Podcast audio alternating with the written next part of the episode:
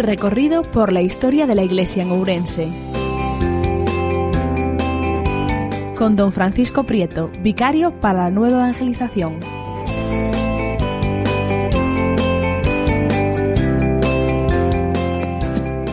Pues continuamos con este relato, ¿verdad?, de nuestra iglesia uriense, a la que ya le hemos puesto, ¿verdad?, con motivo de la celebración del segundo concilio de Braga, nombre propio al primer obispo de esta diócesis, cuyo nombre conocemos, Vitimer o Vitimiro, al que, como ya hemos comentado, pues le dedicó precisamente San Martín de Braga un compendio de los tratados morales de Séneca titulado Sobre la ira.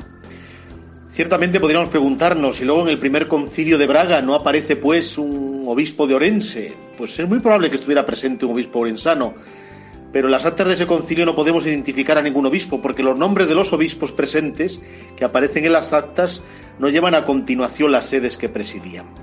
Vamos a ver, sin hacer una especulación histórica ni fantasiosa excesiva, evidentemente, no cabe duda que la sede auriense con un obispo al frente no cae del cielo, por decir de alguna manera, en ese momento en que tiene lugar el segundo concilio de Braga. No cabe duda que la sede varía ya varios años, con obispos al frente seguramente, presentes ya en el primer concilio de Braga y quizás un poco antes, pero evidentemente desconocemos sus nombres. A lo mejor, eh, no lo sé, adelantar al siglo V, como plantea el conocido padre Flores en su España Sagrada, la posibilidad eh, de un obispo, eh, para la sede auriense entre dos que fueron consagrados precisamente en el convento, en la diócesis lucense en el 433, con los nombres de Pastor y Siagrio, que lo fueron contrarios a la voluntad de Agrestio, que es el primer obispo conocido de Lugo, por cierto, pues es una cuestión que esté muy clara, ¿no? Aquí los especialistas debaten, ¿eh? ¿Eh? Por ejemplo, el editor del Cronicón Didacio, Tranois, él dice que este obispo lucense Agrestio impide o quiere impedir la elección de estos dos obispos, Pastor y Siagrio, eh, cuyas sedes desconocemos porque se dice que son contrarios a la herejía prestilianista en la que Agrestio parece ser que militaba. En cambio, por el contrario, otros, como Chadwick, un buen conocedor, por ejemplo, de la figura de, de Pristiliano de Ávila, dice que en cambio Agrestio era un obispo ortodoxo y que como tal estuvo presente en el concilio de Orange del 441 y su oposición a la ordenación episcopal de estas de Pastor y de Siagrio no era por motivos doctrinales ¿eh? o de posiciones heréticas, sino por el temor a perder jurisdicción episcopal. Bueno, como vemos, son cuestiones que no son fáciles eh, hacer afirmaciones netas sobre ellas, pero que veamos que en la posición de dos especialistas como Tranoa o como Chaldi las cosas no están claras, al menos en cuanto a la postura de por qué Agrestio se opone a la ordenación episcopal de Pastor y Siagrio, cuyas sedes episcopales no conocemos, ¿eh? aunque el padre Flórez pues les atribuye la posibilidad de que uno de ellos fuera obispo de la sede auriense, pero queda ahí el dato como una posibilidad histórica, pero que no podemos afirmar mucho más allá de ello. Pero sí podemos hablar, no cabe duda, de esa figura histórica que evidentemente ¿eh? Martín de Braga, Martín de Dumio, sí que ha tenido una importancia decisiva, ¿eh? decisiva en lo que es la evangelización de las tierras de la Galaecia dependientes de Braga, en el siglo VI y por tanto de nuestra sede auriense, que ya le podemos llamar así, con la presencia del obispo Vitimer o Vitimiro. Bueno, de San Martín de Braga uno puede acudir a muchas fuentes, pero ¿qué decir de él de manera muy breve? Bueno, pues natural de Panonia, en la actual Hungría, él llega a la Galaecia, a las tierras del noroeste hispano, por mar hacia el año 550. Su tarea, su misión episcopal ejerció bajo el reinado del rey suevo Teodomiro, que lo fue entre los años 559-570, siendo emperador Justiniano, el gran emperador Justiniano, al que le debemos, pues por ejemplo, ¿eh? La, Basílica de Santa Sofía, ¿no? en Constantinopla, que fue emperador entre el 527 y 565. Era rey visigodo en el suelo hispano de aquel tiempo, Atanagildo, que lo fue entre el 554 y 567. Así lo indica San Isidoro de Sevilla en su Diviris Illustribus, o sea, sobre los hombres ilustres, ¿eh? el número 22, donde señala, referido a nuestro San Martín de Braga, dice de él que consolidó la fe católica, propiciando el abandono del arrianismo por parte de los suevos, organizó las iglesias, fundó monasterios y escribió numerosas obras de formación cristiana. Murió en torno al año 580, ¿eh? después de unos 30 años ejerciendo la tarea y el servicio episcopal eh, desde Braga para las iglesias de la Galaecia. San Gregorio de Tours, del que ya hemos hablado en su Historia de los Francos, considera al dumiense, a San Martín de Braga, como el hombre más culto de su tiempo.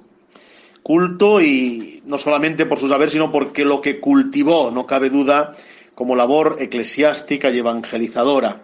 Y en colaboración precisamente con el reino suevo y con su propia y con la supervisión que Martín ejerció sobre, sobre esa remodelación e importante organización eclesial del territorio, pues digo que se llevó una división del reino en lo que llamaríamos trece diócesis, algunas de ellas nuevas, agrupadas en dos grandes distritos o como denominaríamos en un lenguaje más eclesial, provincias eclesiásticas. Una al sur, cuya sede metropolitana sería Braga, y otra septentrional al norte, cuyo centro sería Lugo. Todo ello nos muestra cómo, pues, precisamente a través de esta extraordinaria labor evangelizadora del Dumiense, ya en la etapa final del reino suevo, pues el cristianismo prendió, prendió, echó raíces en el vivir y en el sentir de este pueblo nuestro, ¿eh? Del siglo VI, ¿verdad? Constituyendo, pues, esa raíz cristiana que define secularmente nuestro ser gallego. Por lo tanto, las noticias más fidedignas, históricamente acreditadas, nos sugieren que ya a mediados del siglo VI existe una presencia institucionalizada, más o menos, de la realidad cristiana y eclesial en los territorios de la Galicia y, por tanto, de nuestra diócesis orensana, auriense que unos años antes, de mediados del siglo V, según la tesis más o menos tradicional, eh, pues se habría desgajado de la sede de Astorga, eh, que es la capital del convento de la demarcación asturicense, que junto con la de Lugo y la de Braga formaban en ese momento la provincia hispana de la Galaecia. La extensión de la sede urensana, bueno, debía ser bastante amplia, ¿no? A tenor de lo que encontramos en el conocido parroquial Suevo, división de Teodomiro, del siglo VI, que menciona once lugares ¿eh? característicos principales, mejor dicho, perdón, principales de la sede urensana. Abarcaría desde la propia ciudad de Urense hasta las tierras de Viana del Bollo y de Tribes, y desde la actual región, actual región de Sanabria, a la comarca de Valdeorras.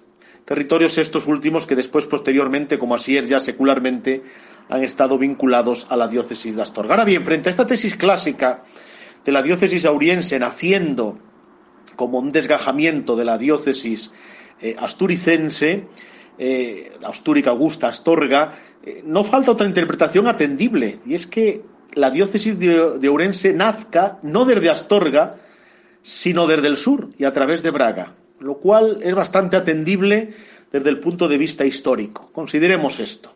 Bueno, como habíamos comentado en la anterior ocasión, ¿verdad? A través de San Gregorio de Tours, este historiador franco, ¿verdad? De la misma sede de San Martín de finales del siglo, de la segunda mitad del siglo VI, descubre, ¿verdad?, en ese relato piadoso que hemos mencionado, el encuentro casual ¿eh?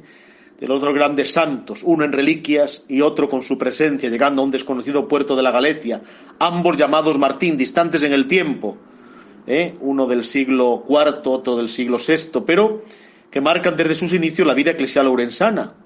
¿eh? Como hemos dicho, el mismo día en que las reliquias de San Martín de Tours arriban a un puerto desconocido de la Galaecia y curan milagrosamente al hijo de un rey suevo, Carriarico, probablemente era Teodomiro más bien, llega también, ¿verdad?, desde las tierras lejanas del oriente, un sacerdote llamado Martín. ¿eh? Llega desde el oriente, donde fue ordenado presbítero, tras estar en Roma ¿eh? y en el reino franco, y gracias al patrocinio espiritual de este santo obispo ¿eh? y monje de Tours, y a la extraordinaria labor del Dumiense en el siglo VI, de la Galicia sueva, el cristianismo prendió en el vivir y en el sentir de nuestro pueblo, de nuestras tierras ourensanas. Con lo cual aquí tenemos unas raíces ya que con el paso del tiempo se irán consolidando, irán creciendo, conocerán dificultades y retos, grietas eh, y momentos difíciles, pero también mucha esperanza e ilusión. Pues seguiremos, porque ahora toca hablar de dos importantes momentos precisamente para la acción evangelizadora de estas tierras, el primero y el segundo concilio de Braga. Lo haremos en una siguiente ocasión. Un saludo.